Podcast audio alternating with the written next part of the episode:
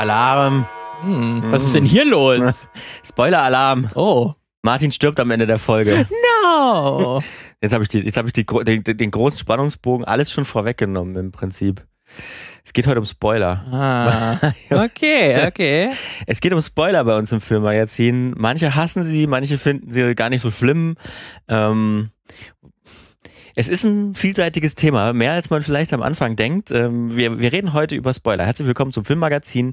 Ähm, Folge 103 ist es jetzt mittlerweile sogar schon, aber wir sagen das ja eigentlich immer. Wir zählen das ja nicht. Wir zählen- Das wir zählen ja, das ja Was nicht ist auch schon Jahr. so eine Zahl, ist ja, auch Schall und Rauch. künstliches. Schall, Schall und Rauch. Aber erstmal Ja. herzlich willkommen. Schön, dass ihr wieder eingeschaltet habt. Äh, Du bist Martin Du bist Lukas. und ähm, wir sprechen hier einmal die Woche über Filme, Serien und alles, was damit sonst so zu tun hat und haben immer auch so eine kleine, immer die gesellschaftliche Brille auf. Mhm. So ein bisschen das Feuilleton auf der Nase. Hm, Sehr, ne, die sehr sympathische Brille, Ja, genau. die wir uns anschauen, damit ihr immer auch Spaß dabei habt. Ja, aber auch nicht zu sehr. Ich hoffe, Wir wir hoffe sind- das müsst ihr auch beurteilen. Ja. Das könnt ihr uns auch jederzeit immer mitteilen, wie ihr das findet. Ihr erreicht uns einfach über Twitter, Facebook, E-Mail, mail, mail at filmmagazin.audio. Ähm, ja, sonst noch, glaube ich, Instagram, Instagram, siehst du. wollen wir nicht vergessen, TikTok haben wir immer noch nicht Noch eingerichtet. nicht, ja.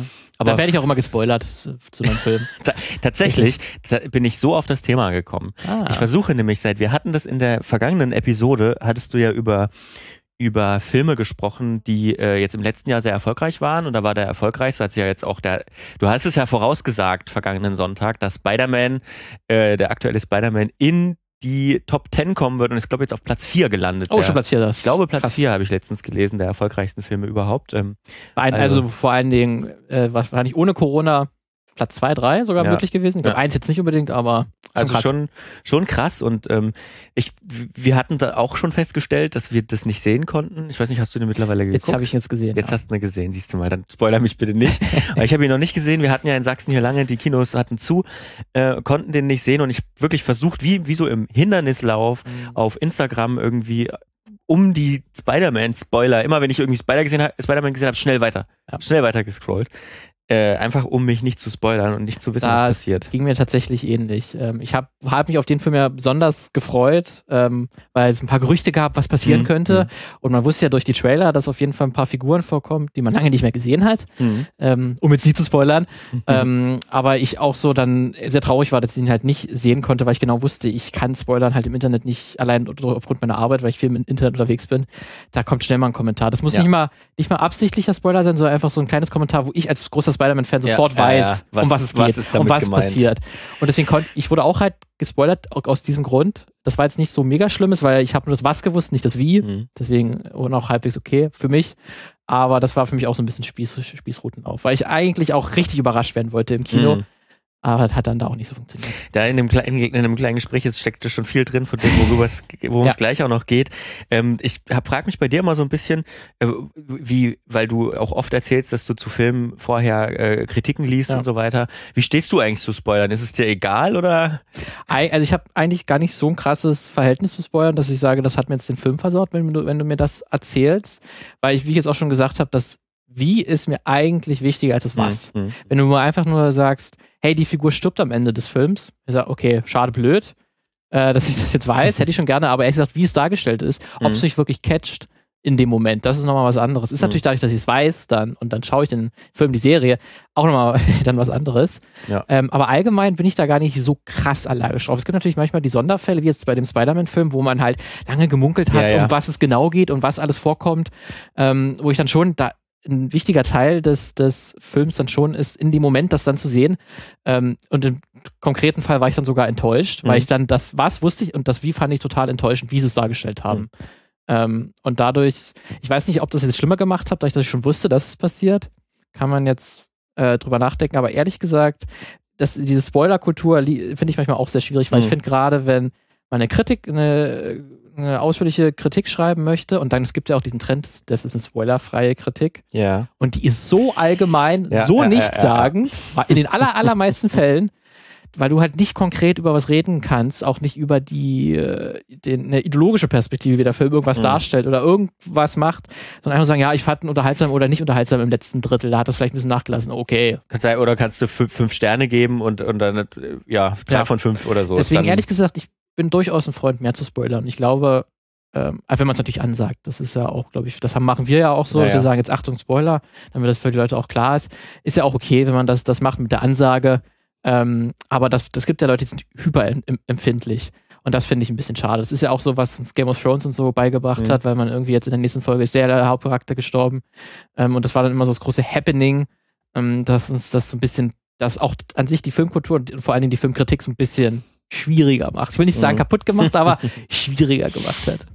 Ja, ich finde auch, also da gibt's Abstufungen, da sprechen wir auch gleich nochmal drüber. Ähm, ich bin, ich, ich hasse Spoiler auch ziemlich. Also ich mag das überhaupt nicht, wenn ich, wenn ich, ich will das selber gucken, aber ich bin jetzt auch nicht so crazy, weißt du? Also es gibt wirklich Leute, auch eine Freundin, der gar nichts, ne? Null bei, bei Sachen, wo sie sich wirklich, äh, wo sie sich wirklich ähm, drum kü kümmert, sozusagen. Ne? Mir ging es jetzt wieder, mir ging es wieder so, äh, beim Release, hat man vor zwei Folgen drüber gesprochen, von Attack on Titan.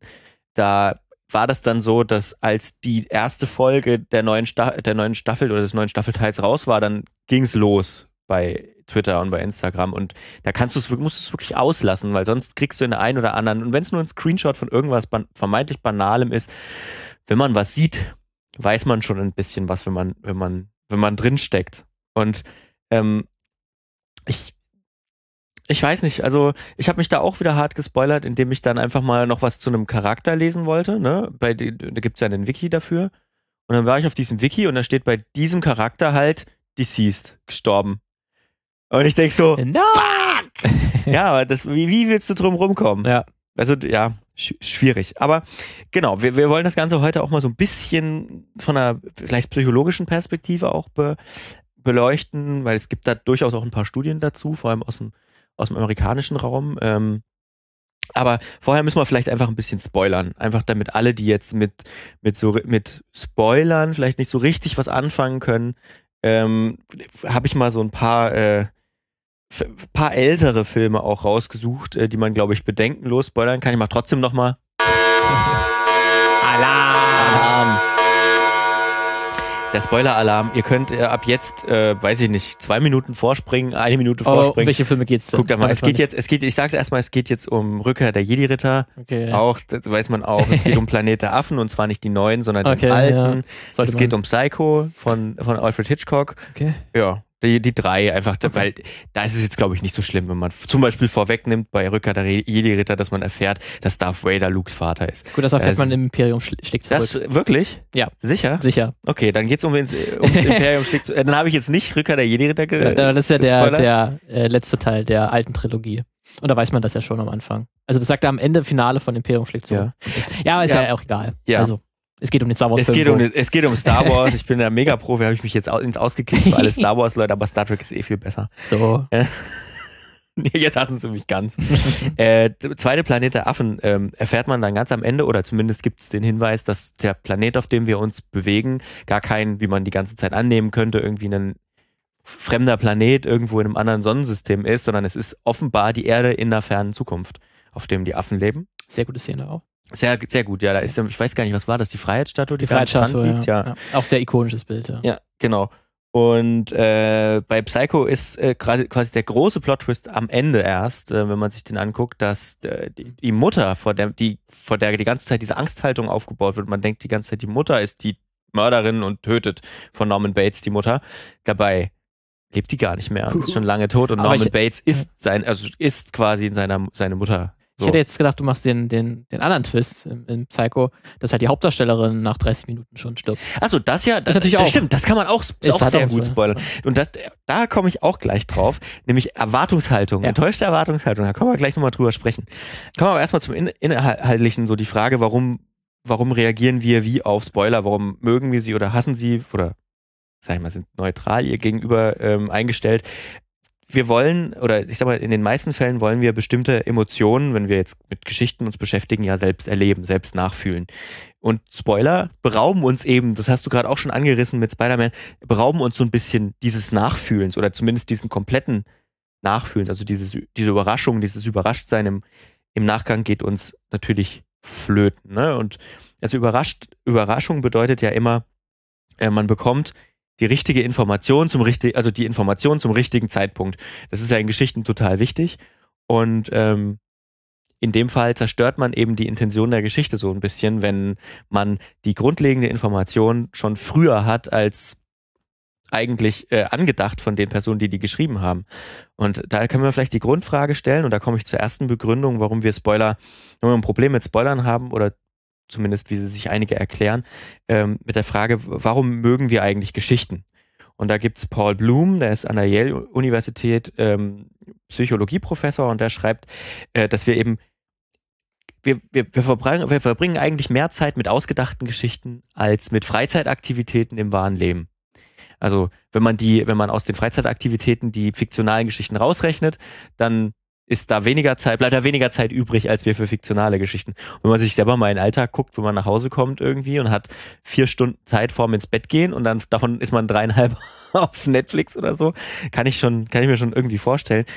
Er sagt, dass wir einem, ab einem gewissen Punkt nicht mehr zwischen Fakt und Fiktion unterscheiden. Also ta tatsächlich im Kopf gar nicht mehr unterscheiden zwischen Fakt und Fiktion, ohne dass wir das wissen. Also wir wissen natürlich immer, was Fakt und was Fiktion ist, aber unser Unterbewusstsein. Und auch so emotional, wie wir darauf reagieren, ist dann. Genau. Weil eigentlich gibt's ja keinen Grund. Also ja. eigentlich, wenn du dir eine mhm. Geschichte anguckst und sitzt auch gemütlich auf deinem Sofa, ob der jetzt der Charakter stirbt oder nicht, du stehst danach auf, putzt die Zähne und gehst ins Bett. Und der und der Schauspieler lebt ja noch, oder die Schauspielerin ja, genau. also lebt ja noch. Du, du akzeptierst ja, das ist ja eine gefakte Welt. Und du akzeptierst, dass sich das halt trotzdem dann emotional bewegt, obwohl eigentlich ja. die Figur, die existiert ja nicht, ja. die du gerade gesehen hast eigentlich. Ja, die Psychologin äh, Talia Goldstein ähm, von der Pace University ähm, schreibt, dass dass äh, das Ganze auf einem ähm, neurologischen Level eben passiert. Also wir mögen, sie hat jetzt das Beispiel Sex gewählt, wir mögen Sex, also mögen wir Geschichten über Sex, weil auf der einen Seite wissen wir, also unser bewusst denkender Teil im, im Gehirn, der weiß, ja, ja, die Geschichte ist nicht real. Andere, primitivere Teile äh, sagen doch, das ist natürlich wahr auf, eine, auf irgendeiner Ebene, weil die das nicht differenzieren. Das Gehirn ist ja ganz unterschiedlich aufgebaut. Also wäre sozusagen die erste Erklärung, warum viele Menschen Spoiler hassen. Ähm, Spoiler erinnern uns daran, dass eine Geschichte eben nicht real ist. Also mhm wir, wir, wir, wir, wir merken durch Spoiler, natürlich ist, wir können uns, wir können nicht eintauchen, wir können nicht vergessen äh, für einen Man Moment. erlebt das ja auch außerhalb dann des Filmerlebnisses. Das ja. heißt, ne, man, man genau. wird dem beraubt, nicht im, im Kino, ja. nicht auf der Couch, sondern halt bei einem Gespräch auf Twitter, wo auch immer. Ja. Und da, dadurch dann wahrscheinlich, dass man merkt, okay, jetzt ich habe ja gerade eine Geschichte eigentlich erlebt, eine gefakte Geschichte ja. und jetzt weiß ich auch noch, wie es was passiert. Ja, genau. Also wir, wir, es ist einfach schwerer einzutauchen, wenn man weiß, wo die Geschichte hingehen wird, weil das gibt's im wahren Leben so gut wie nie, dass man hundertprozentig weiß, wo jetzt was hingeht. Ne? Also diese Unsicherheit fehlt es gibt, auch einfach. Es gibt's ja auch nicht, wenn du äh, dir jemand sagt, hey, ähm, da ist ein Vulkan ausgebrochen. Ja. Und dann sagt, hast du mir jetzt gespoilert? Ich habe gerade noch die Tagesschau gucken. ja. Oder das das ja. sagt ja auch keiner. Naja, wer weiß, vielleicht. Ich hoffe nicht. Ja. Ähm, das, ähm, außerdem, also es gibt noch andere Studien, die zeigen auch, und das ist noch ein wichtiger Punkt, dass Menschen ähm, die, dass, sag mal, die Erwartung von etwas genauso sehr mögen wie das Erwartete selbst, also wie die, wie die Lösung selbst dann. Also ich kann mir zwar denken, dass ein Charakter stirbt, oder es ist vielleicht ein schlechtes Beispiel, wenn ein Charakter stirbt, aber ich kann mir denken, dass die beiden sich küssen, ähm, aber dem entgegenzufiebern und zu schauen, stimmt meine Vermutung, die sich da seit, seit ein paar Akten irgendwie andeutet oder so, selbst rauszufinden, ähm, die ist mindestens genauso spannend. Also Vorfreude ist die schönste Freude, ist eigentlich das kurz so zusammengefasst. Das ne? ist dann auch der Grund, warum Glücksspiel sehr gut funktioniert. Ja, ne? Dass die Erwartung an den Erfolg ja. ist genauso schön. Oder halt, ja. wenn dann beim Roulette halt die Kugel äh, langsam vielleicht das trifft, was du treffen willst, dass es äh, getroffen wird, ähm, so, sorgt halt auch für eine Freude im Körper. Ähm, das ist halt auch psychologisch schon nachgewiesen worden, dass dann diese Erwartungshaltung halt selber teilt, warum man da, warum Leute halt sich in Glücksspiel viel Geld investieren. Ja, ja, ja, na klar. Auf der anderen Seite natürlich, das kann man auch umdrehen, dieses Mindblown-Gefühl, das mögen ganz viele Leute eben nicht. Ne? Meistens hat man dann auch so Adrenalinausschüttung und so weiter und manche Leute mögen dieses Gefühl auch einfach. Ich habe ja auch viel von gelesen, dass die sagen, nee, ich spoiler mich lieber und lese mir vorher irgendwie eine Rezension dazu durch, damit ich den Film wirklich genießen kann, sonst kann ich den nicht genießen, wenn ich zu gespannt bin, kann ich den Inhalt gar nicht verfolgen. Also da gibt es durchaus auch. Wenn man nochmal einen Film zum zweiten Mal sieht oder zum dritten ja. Mal, dann fallen einem ja nochmal andere. Dinge vielleicht auf. Ob es dann besser oder schlechter ist, sei mal dahingestellt, aber es ist ja, schon nochmal ein anderes Ist Gucken. eine andere Art von Erleben einfach. Ja. ja. Kann, kann, hat auch Vorteile, ne? Wie gesagt, Details fallen einem dann unter Umständen auch erst auf. Ja, ähm, wo wir gerade bei den Erwartungshaltungen sind, haben wir erst so vorhin auch schon kurz mit, ähm, mit, mit Psycho hast du das ja auch gesagt, da war ja, das war ja die Krux von Psycho war ja damals, dass die groß Werbung mit äh, der Hauptdarstellerin gemacht haben. Ich habe ihren Namen leider vergessen. Und auch im Trailer hat man nur sie gesehen. Und dann stirbt sie nach einer halben Stunde, ist tot, die berühmte Duschszene, die kennt man auch. Und dann wird sie, glaube ich, im Kofferraum im Moor entsorgt irgendwie. Und dann ist ihre, ich weiß gar nicht mehr, was es war, ihre Cousine oder so, ähm, ist dann, wird dann zur neuen Hauptfigur, die dann dem Und Norman der, Bates der, auf die der, Schliche der kommt. Detektiv, der dann auch. Und der Detektiv, genau. Ähm, also, ja, da waren, war durchaus auch, ich glaube, da war es gar nicht so schlimm, weil damals die Medienwelt auch noch anders funktioniert hat und weil natürlich der Film gut war. Auch ohne diese Hauptdarstellerin. Der hat, der ist ja aufgegangen, der hat funktioniert. Aber im ersten Moment sind die Leute natürlich in, in den Film gegangen, um sie zu sehen, auch teilweise. Ja, ist ein spannendes Experiment. Machen auch andere Filme, Brave zum Beispiel von, was ein Pixar-Film? Ach, du meinst äh, Merida. Merida, genau. Ähm, die äh, spielt ja auch, hat ja auch vorher mit einer Erwartungshaltung gespielt, die dann auf eine andere Art und Weise nicht, das will ich nicht spoilern, die dann anders erfüllt wurde oder nicht erfüllt wurde. Also es geht halt so ein bisschen um Setup und Payoff. Ne? Wenn ich Titanic, wenn ich einen Film gucke, der Titanic heißt, dann erwarte ich am Ende, dass das Boot sinkt. Es sei denn natürlich, das große Ding und das, es gibt trotzdem ein, äh, ein, ein, ein befriedigendes Gefühl, wenn es nicht sinkt, aus welchem Grund auch immer. Aber dann muss ich es halt entsprechend vorbereiten. Ne? Oder äh, Prometheus, da gibt's, ähm, ist ja, wird da irgendwie im ersten Akt so eine Operationsmaschine vorgestellt. Wenn die dann nicht eingesetzt wird, dann frage ich mich am Ende vielleicht, Warum hast du die warum hast du die denn eingeführt, wenn es dann nicht benutzt? Ja. Aber das hat, glaube ich, mal Hitchcock auch gesagt, Mhm. glaube ich, äh, wenn man halt eine, eine Waffe an der Wand zeigt, Ja. dann muss die auch eingesetzt werden im Mhm. Laufe des Films, ansonsten fühlt sich der und, das, Zuschauer und betrogen. da- es ist ja tatsächlich auch ein wirklich, also wenn wenn man sich was über ein bisschen Erzählform und Narrativ und so weiter, dann gibt es eine Sache, die ich weiß gar nicht mehr im ersten oder zweiten Akt bei einer Dreiaktstruktur, im ersten Akt glaube ich, vorgestellt wird, die dann im dritten Akt, beziehungsweise zwei und fünf, glaube ich, bei der Fünfaktstruktur, äh, die dann zum, die dann der Schlüssel ist, die aber schon mal gezeigt wurde. Und dann bei dieser Operationsmaschine wusste man natürlich, oh Gott, oh Gott, was wird da passieren? Aber da kann man, kann man auch gut mitspielen. Ne, wenn man bei Horrorfilmen zum Beispiel irgendwo eine Kettensäge liegen sieht, dann weiß man schon, oh mein Gott, irgendwann. Oder heißes Öl. Oder heißes Öl. So, Ja, no, nein, Ist jetzt sehr, genau. Ist, ist klar, worauf man hinaus will. Eine andere wichtige Einschränkung, glaube ich, beim Spoilern ist auch noch, ähm, das hat sich, glaube ich, aus unserem Gespräch jetzt auch schon ein bisschen rauskristallisiert, ist natürlich, wie ich, welches Verhältnis ich zu der Geschichte habe. Wie wichtig ist mir die Geschichte? Wenn mir die Geschichte total wichtig ist, wenn das, das, wenn das die Filmreihe, die Serie ist, die ich, die ich liebe, die ich mich total verschlingt und was weiß ich, ähm, dann sind, ist die Tendenz größer, dass, dass ich Spoiler scheiße finde, weil ich die Geschichte selber, selber, drin sein will. Wenn das jetzt ist, ein Film, wo ich genau weiß, boah, den werde ich bestimmt in den nächsten fünf Jahren nicht gucken, weil so richtig bockt es mich nicht, dann, dann ist mir der Spoiler auch egal. Dann weiß ich das auch, dass das, oder weiß ich, dass es das nicht so schlimm ist, was darüber zu lesen. Ja, das ähm, ist, ist auch immer, immer so ein Punkt. Und bei, bei einem Gespoilere muss man auch sagen, das klang bei dir vorhin auch so, so ein Stück an, gute Filme sind ja auch gut, selbst wenn man das Ende kennt. Ne, weil wenn man sich jetzt als, als, als Person, die, die einen, einen Film schreibt, nur auf einen, einen großen, einen einzigen großen Plot-Twist verlässt. Gibt's da jemanden, der sowas macht? Ich weiß es Ich nicht. weiß dann, dann ist halt, ist es doof, wenn das der Punkt ist, der gespoilert wurde, weil dann ist nämlich der Rest des Films kacke. Ja. Hm, Mist. Also ich sag mal so, ohne jetzt den, den konkreten, aber der Film ist auch schon lange her, ähm, ohne jetzt den konkreten Plot-Twist erwähnen zu wollen, ähm, wenn man Fight Club, wenn man den großen Fight Club-Twist schon vorher kennt, ist der Film trotzdem gut. Und da ist wirklich auch so, dann guckst du auch nochmal anders. Weil der lohnt sich Genau. auch zum zweiten Mal, weil du dann erst gewisse Sachen nochmal erst wahrnehmen Exakt. kannst eigentlich. Exakt. Und weil, weil der? Plot-Twist so gut, ver, so gut verwurstet ist, dass du, wenn du ihn beim zweiten Mal guckst, natürlich Ausschau hältst nach, hm, wo sehe ich denn Mhm. schon vorher das? Wo kündigt sich das denn schon an? Dann findet man tatsächlich einige Punkte, wo man dann danach, wenn man es zum zweiten Mal guckt, sagt, oh krass, was, das hätte ich ja merken müssen. Ist dann gleiche Geschichte bei Six Sense, ähm, Mhm. wo es auch sehr gut halt funktioniert, weil man dann halt Bruce Willis nochmal mit ganz anderen Augen sieht. Ja, ja, ja. Und wie er mit der Umwelt interagiert, wenn man das halt weiß. Ja, genau. Das ist, ist dann, das ist dann auch nochmal eine Kunst, ne? Da, noch einen draufzusetzen im Prinzip. Und ähm, weil, weil, weil das Ding ist, also das, was ich gerade gesagt habe, mit dem, dass gute Filme auch gut sind, wenn man das Ende kennt, das kann man, finde ich, besonders gut bei Dokus ähm, beobachten. Weil man kennt am, im Prinzip die groben Eckpunkte, wenn es jetzt keine Investigativ-Doku ist, irgendwie, wo was rausgefunden wird. Ne? Wenn es Geschichts, sag mal, Geschichtsdoku, dann weiß ich, was am Ende bei rauskommt. Ne, das Gefühl, das hatte ich auch, als das ZDF mal wieder äh, letztens, hatte ich die, die hatte ich glaube ich auch dann mal rumgeschickt irgendwann.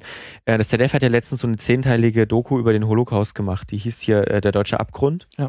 Geht von 18 bis 45. Und da habe ich auch, das war irgendwie, da hatte ich Urlaub und habe so gedacht, mir ist langweilig, oh, ZDF Hitler-Doku schon wieder. Zehn Stunden. Zehn Stunden Hitler. Ich habe die ganze, ich habe in der Woche diese ganzen zehn Stunden Doku geguckt, weil die so gut nochmal aufbereitet ist und weil die das auch mal anders erzählt und eine Opferperspektive mehr einnimmt und so weiter. Dass man halt sagt, sagen muss, die Doku an sich funktioniert und Ja. nicht der Punkt, ne? Also, Oder guck dir Tschernobyl an. Ne, Die Serie Ja. ist ja auch, du weißt Klar ja weißt viel, du weißt viel. Ja. Nicht jeden einzelnen Punkt davon, aber du bist trotzdem irgendwie gespannt und irgendwie, Ja. ich hatte auch beim, beim Zuschauen manchmal trotzdem das Gefühl, hey, was werden jetzt, wenn Mhm. das eben nicht explodiert? Oder halt, äh, wenn es explodiert. Und Ja. ich weiß, es explodiert nicht. Ja. Also es ist ja manchmal, wenn die, wenn die im, in der Serie sagen, hey, wenn wir das nicht machen, dann droht vielleicht eine richtige Kernschmelze und dann fliegt uns alles um die Ja. Ohren. Und man weiß ja, das ist nicht passiert. ja, genau, genau, genau. Das, Und trotzdem das ist es ist das, spannend. Kuriose- das stimmt. Bei Chernobyl ist ein super Beispiel, weil das ist, du weißt ja eigentlich, wie es ausgeht im Ja. Prinzip. Du kannst auch, wenn du bei den Wikipedia-Eintrag liest, kannst du auch genau gucken, welche Strafen die einzelnen äh, Protagonist, Antagonisten, Protagonisten, je nachdem, wie man sie dann sieht, bekommen haben. Ne, Du kannst eigentlich bis auf das bisschen, was sie fiktional hinzugefügt haben, um die Story ein bisschen anzudicken, kannst du alles nachlesen. Auch was, auch den Haupt, auch was mit dem Hauptcharakter passiert. Das, das erzählen sie dir sogar ganz am Anfang der Geschichte, was mit dem Hauptcharakter passiert. Und trotzdem kümmerst du dich um diese, um, also hast du, bist du involved in die Geschichte, Ja. involved irgendwie in diese Geschichte, weil es einfach so gut erzählt ist und auch Nebencharaktere so gut erzählt, dass du sagst, yo, äh, hm, ja genau, das ist ein gutes Beispiel, wo, wo das Spoilern am Ende gar nicht so schlimm ist. Ich will noch mal ganz kurz über, über so ein paar Studien oder zwei Studien ähm, sprechen, die versucht haben herauszufinden, was das, ähm, ich sag mal, die Einstellung zum Spoiler eigentlich über die Menschen äh, selbst aussagt. Es gibt äh, von der Albany State University und der Freien Universität Amsterdam äh, eine Studie, die ist, glaube ich, irgendwie aus den äh, 2000, oh, ich- lass mich nicht lügen, 2014 oder so. Die hatten drei, rund 350 ProbandInnen untersucht auf ihr Kognitionsbedürfnis. Das ist so die Frage, äh, wie sehr genießt jemand tiefgehendes Nachdenken und hinsichtlich ihres Affektbedürfnisses. Das ist, wie, wie sehr genießt jemand ähm, emotionale Stimulation. Und das haben sie verglichen mit, äh, wie sie sich auf gespoil wie sie sich gegenüber gespoilerten und nicht gespoilerten Geschichten verhalten. Ähm, die haben das so gemacht, die haben erstmal so einen Persönlichkeitstest gemacht, um die eben einzuordnen mit dem Kognitions- und Aff- Affektbedürfnis. Und dann haben sie den TeilnehmerInnen Vorschauen von Kurzgeschichten gezeigt. Einige von diesen Vorschauen enthielten dann eben Informationen darüber, was in der Kurzgeschichte passiert und andere nicht. Und dann wurden sie gefragt, welche dieser Geschichte würden sie denn jetzt lesen und welche nicht. Und das Interessante daran ist, dass die Geschichten, die einen Spoiler vorher hatten, die Personen, die hatten das niedrigste Kognitionsbedürfnis. Also es scheint so, als würden sie sich lieber auf Geschichten einlassen, die eher, eher ihrer Erwartungshaltung entspricht. Sie wollen quasi den Rahmen abstecken, was sie verarbeiten müssen. Also die Personen, die die gespoilerten Geschichten gelesen hatten, die hatten das wenigste Bedürfnis nach tiefergehendem Nachdenken. So kann man es vielleicht ausdrücken. Okay. Das Interessante daran ist, die haben dann auch die, die, die, die ähm, Leute die Geschichten lesen lassen und das ist dann der interessante Punkt, die dann auch bewerten lassen. Und was da Interessantes rausgekommen ist, die Menschen mit dem höheren Affektbedürfnis, die mochten die ungespoilerten Geschichten mehr. Das kann man sich ja auch irgendwie erschließen, weil klar, die hatten emotionale Forderungen, fanden die gut. Und da ist dann wieder das Spannende und das ist, ist kurios, das Kognitionsbedürfnis spielte gar keine Rolle dann beim Mögen oder nicht mögen in dieser Studie. Okay. Kritik an der Studie gibt es auch so ein bisschen, also die, haben die AutorInnen auch selber ähm, geäußert. Die äh, Probandinnen waren hauptsächlich Studierende, das ist jetzt auch keine, Kein Kein- kein Bevölkerungsdurchschnitt. Bevölkerungsdurchschnitt. Und man hat sich auch nicht angeschaut, welche persönlichen Vorlieben die Person hat. Also, ne, du reagierst natürlich, wenn du ein Horrorfan bist, anders auf eine Geschichte, als jemand, als wenn du das nicht bist. Ne? Ähm, andererseits haben sie auch nicht erfasst, ähm, wie, wie sehr sie in, involved sind im, am Ende. Ne? Auf seine Lieblingsgeschichte reagiert man dann natürlich auch, auch anders. Eine andere Studie hat das schon ein bisschen breiter gefasst äh, von der University of California. Die hatten 800 Freiwillige und die haben eben auch einige Geschichten gespoilert und dann das Genusslevel gemessen. Da ist das Kuriose, was dabei rausgekommen ist, dass, äh, dass das Genusslevel bei den gespoilerten Geschichten sogar gesteigert war. Also offenbar haben die Leute, die die gespoilerten Geschichten gelesen haben, die mehr genossen.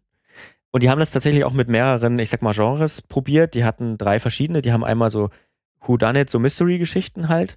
Die hatten einmal so Geschichten mit so einem ironischen Twist, wo, wo plötzlich so, ah, okay, das ist doch ganz anders, als ich dachte.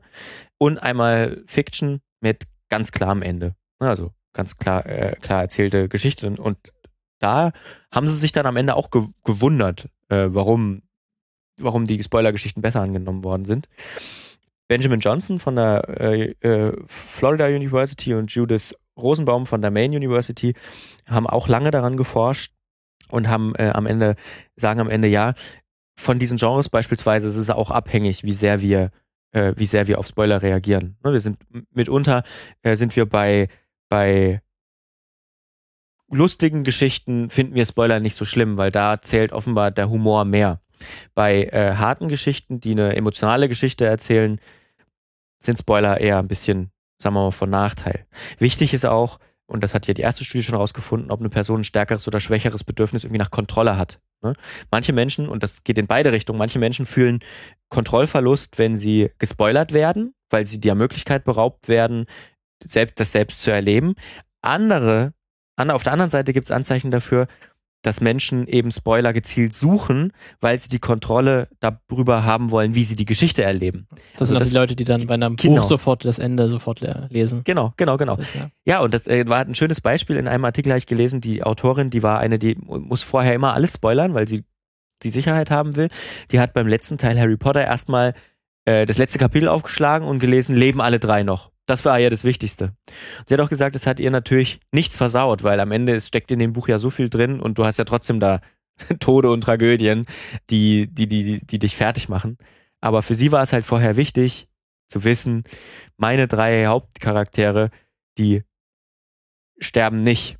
Und das äh, geht auch vielen so. Also besonders wenn Menschen eben sehr in diese Charaktere irgendwie invested sind, ähm, suchen sie nach Spoilern ähm, dass ihnen nichts passiert. Oder aber, wenn ihnen was passiert, dass sie sich wenigstens darauf vorbereiten können. Dass sie sagen können, okay, es wird passieren, ich kann damit im Laufe der Geschichte schon umgehen und ich weiß, es wird irgendwann kommen. Tja, aber wie, wie löst sich das jetzt auf? Werden wir diesen Konflikt jemals lösen können zwischen Leuten, die gespoilert werden, die nicht gespoilert werden wollen, die sich nee. aktiv spoilern lassen?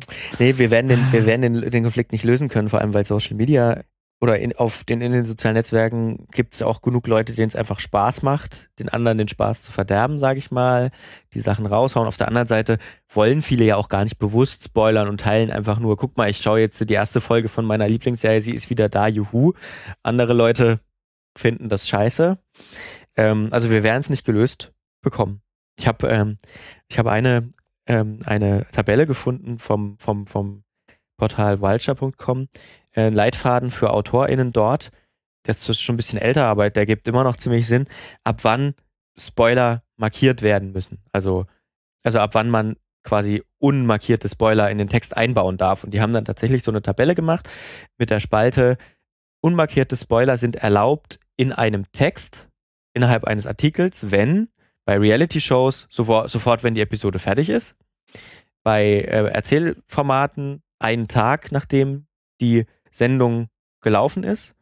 Ähm, bei Filmen am Montag, nachdem der Film in die Kinos gekommen ist. Bei äh, Theaterstücken einen Monat, nachdem sie laufen, weil da hängt ja auch Geld dran. Ne? Bei Büchern drei Monate, nachdem das Buch äh, veröffentlicht wurde. Das ist schon ziemlich hart auch. Ja und bei Opern 100 Jahre. Aber das halte ich eher nach. 100 Jahre? Ja, das halte ich eher für einen Gag. Das ist wirklich, ein, ja, das ist wahrscheinlich ein Gag. Okay, das 100 Tage, aber Jahre. und tatsächlich ähm, haben sie dann noch eine zweite äh, Spalte mit, ähm, wann es in Überschriften erlaubt ist, zu spoilern. Oder eben in, in, in Artikeln, die nicht mit, nichts mit dem Spoiler zu tun haben, äh, mit der Show zu tun haben. Und da ist es dann nochmal ein bisschen härter, also bei Reality-Shows genau das gleiche, bei narrativen Shows dann drei Tage nach, nach dem, bei Filmen erst einen Monat nach Filmstart, also dann, wenn er dann quasi schon fast wieder raus ist, dann auch so weiter. Ja, und bei Opern, Opern steht dann da niemals. okay, ja, ich glaube, es ist ein Gag. Ich glaube, es ist ein Gag. ja. Also am Ende Oder vielleicht sind die Oper, Operfans auch wahnsinnig, ja, wenn wahnsinnig weiß Spoiler ich, ich weiß ja nicht, wie das in New York ist. Die Wi- Wilshire ist ja ein Portal mit ba based in New York. Ähm, vielleicht ist das, äh, Das ist richtig krass da, oder? weil er geht in Manhattan, wird mit Manhattan Darüber wird doch nicht geredet. wenn, wenn Selbst wenn du, nee. du darfst nicht mal sagen, du warst in, in, in der Oper. man darf auch heute noch nicht spoilern, worum es eigentlich in Cats geht. Richtig. Das ja, aber das ist ja nicht, das ist ja nicht mehr eine Oper. Ach so, ja, ist ein Musical, stimmt. Musical.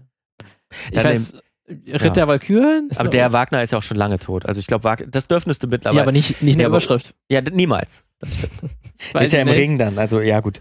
Ist Äh, mit Siegfried passiert, wenn wir nie eine Überschrift erfahren. Ich glaube, am Ende äh, bleibt nur, wenn ich mich, wenn ich bei meiner Lieblingsserie oder bei meinem Lieblingsfilm, auf den ich mich sehr freue, nicht gespoilert werden will, dann muss ich entweder sofort reingehen und sofort schauen Oder das Internet abschalten. oder das Internet abschalten. Mhm. Exakt. Ja. Ja. Ist nicht so einfach. Jetzt wir an dem Punkt. Aber äh, vielleicht können wir ein bisschen entspannter werden. was Ich glaube angeht. auch. Das wäre auch ganz cool. Ich glaube auch. Einfach nicht dann sich gegenseitig hassen. Wieder Diskussionskultur. Naja. Jetzt wir an dem Punkt, äh, den ich gespoilert hatte, aber wir haben auch über enttäuschte Erwartungshaltung äh, gesprochen. Martin, Pl Plot-Twist, äh? Martin stirbt nicht. Weil der muss nämlich oh, ne- der muss- der muss nächste, der muss nämlich die nächste ähm, Folge machen. Alter, do, do, Doppeltwist. ey. Nächste, nächste Crazy. Woche. Verrückt, oder? Ja.